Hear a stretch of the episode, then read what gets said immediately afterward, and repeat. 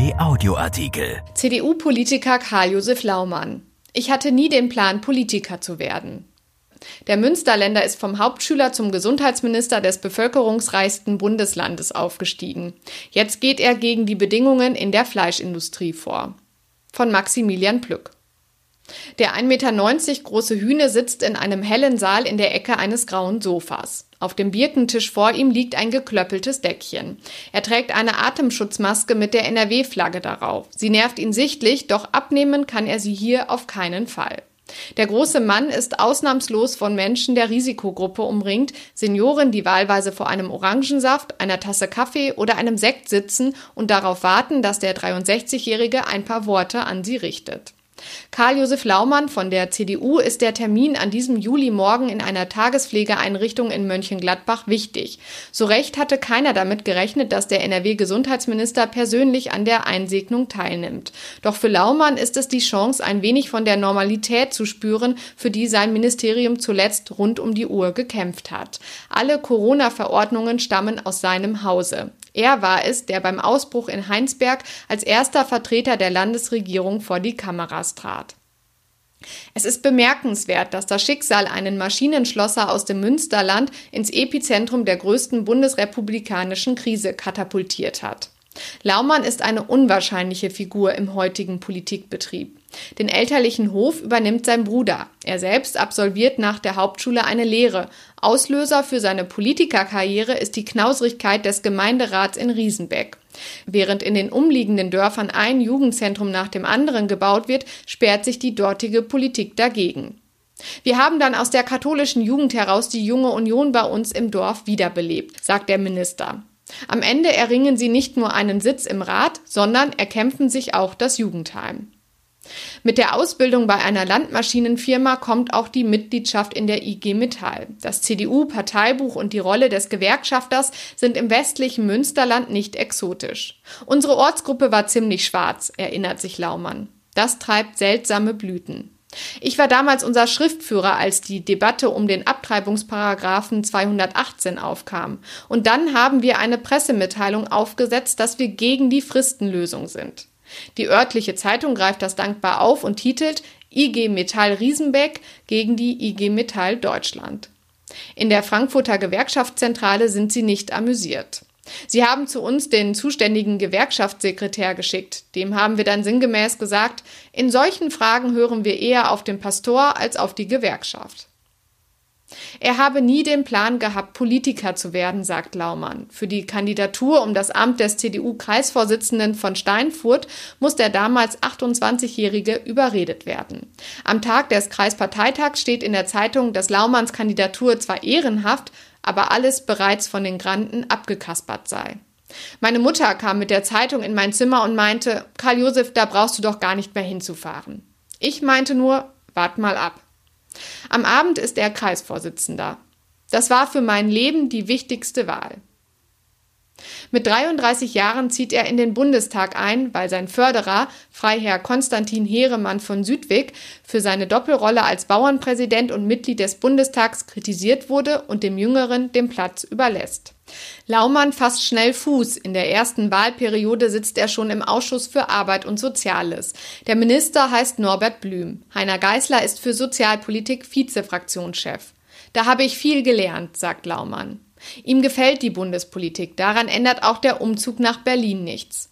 Und als im Dezember 2004 am Abend nach dem CDU-Bundesparteitag in Düsseldorf bei ihm das Telefon klingelt, ist er deshalb erst einmal reserviert. Am anderen Ende ist Jürgen Rüttgers. Der will NRW-Ministerpräsident werden, hat aber niemanden, der seine sozialpolitische Flanke schließen könnte. Das musst du jetzt machen, sagt Rüttgers. Laumann zögert. Ich hatte eine schöne Aufgabe in Berlin, habe mich da sehr wohl gefühlt, sagt er. Andererseits ist er gerade Bezirksvorsitzender der CDU Münsterland geworden.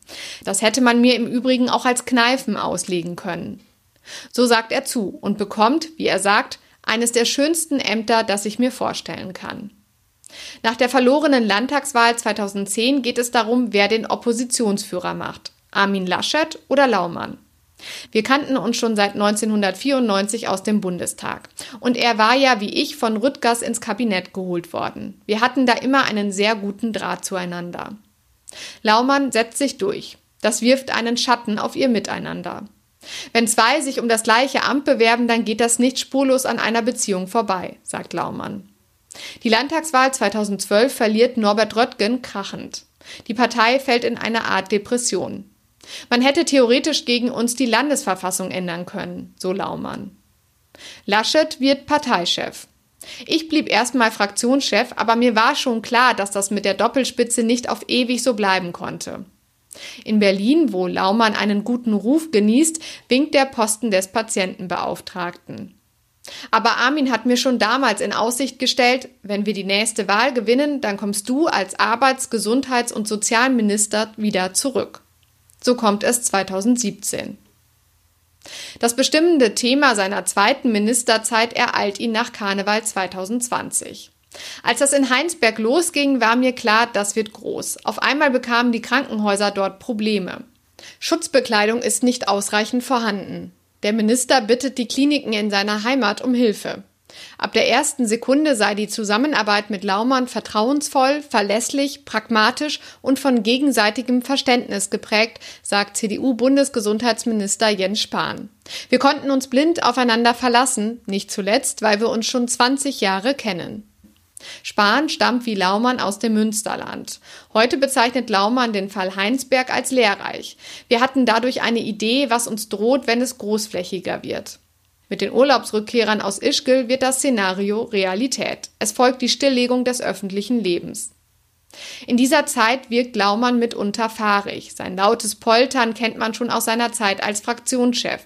Einer, der ähnlich Tacheles redet und einen vergleichbaren biografischen Hintergrund hat, ist der gesundheitspolitische Sprecher der SPD-Landtagsfraktion Josef Neumann. Wir stammen beide aus der Arbeiterklasse, sind katholisch, Hauptschüler ohne Studium, Gewerkschafter und haben uns in der Politik hochgearbeitet. Das verbindet. Auch seien sie sehr emotional, sagt Neumann. In der Debatte um das Pandemiegesetz, mit dem Laumann weitreichende Zugriffsrechte haben will, das aber nach Ansicht vieler Parlamentarier handwerkliche Fehler hat, geraten sie aneinander. Als ich Karl Josef münsterländische Märchen vorgeworfen habe, hat er nicht minder hart zurückgeschlagen, sagt Neumann. Die Debatte sei kaum vorbei gewesen, da habe Laumann neben ihm gestanden und gefragt, zwischen uns ist trotzdem alles gut, oder? Das sei auch typisch Laumann, so Neumann. Deshalb respektiere ich ihn sehr. Laumann selbst sagt heute, er sei, Zitat, beim Pandemiegesetz ein wenig übers Ziel hinausgeschossen. Zitat Ende. Der nächste Adressat seines Zorns ist schon ausgemacht, die Fleischindustrie. Da ist nur dieser verrückte Halbkommunist Laumann, so reden die ja über mich, ätzte er über ein Treffen mit Branchenvertretern. Die Corona-Fälle in Coesfeld und Reda Wiedenbrück bestätigen ihn in dem, was er seit langem bemängelt, aber gegen die Widerstände in der CDU nicht abstellen konnte, die Lage der Werkvertragsarbeiter. Am liebsten würde er diesen Kampf noch lange fechten. Ob er sich eine weitere Amtszeit nach 2022 noch vorstellen könne? Ja, ich bin sehr gerne Minister für Arbeit, Gesundheit und Soziales. Erschienen in der Rheinischen Post am 21. Juli 2020 und bei RP Online. RP Audioartikel. Ein Angebot von RP Plus.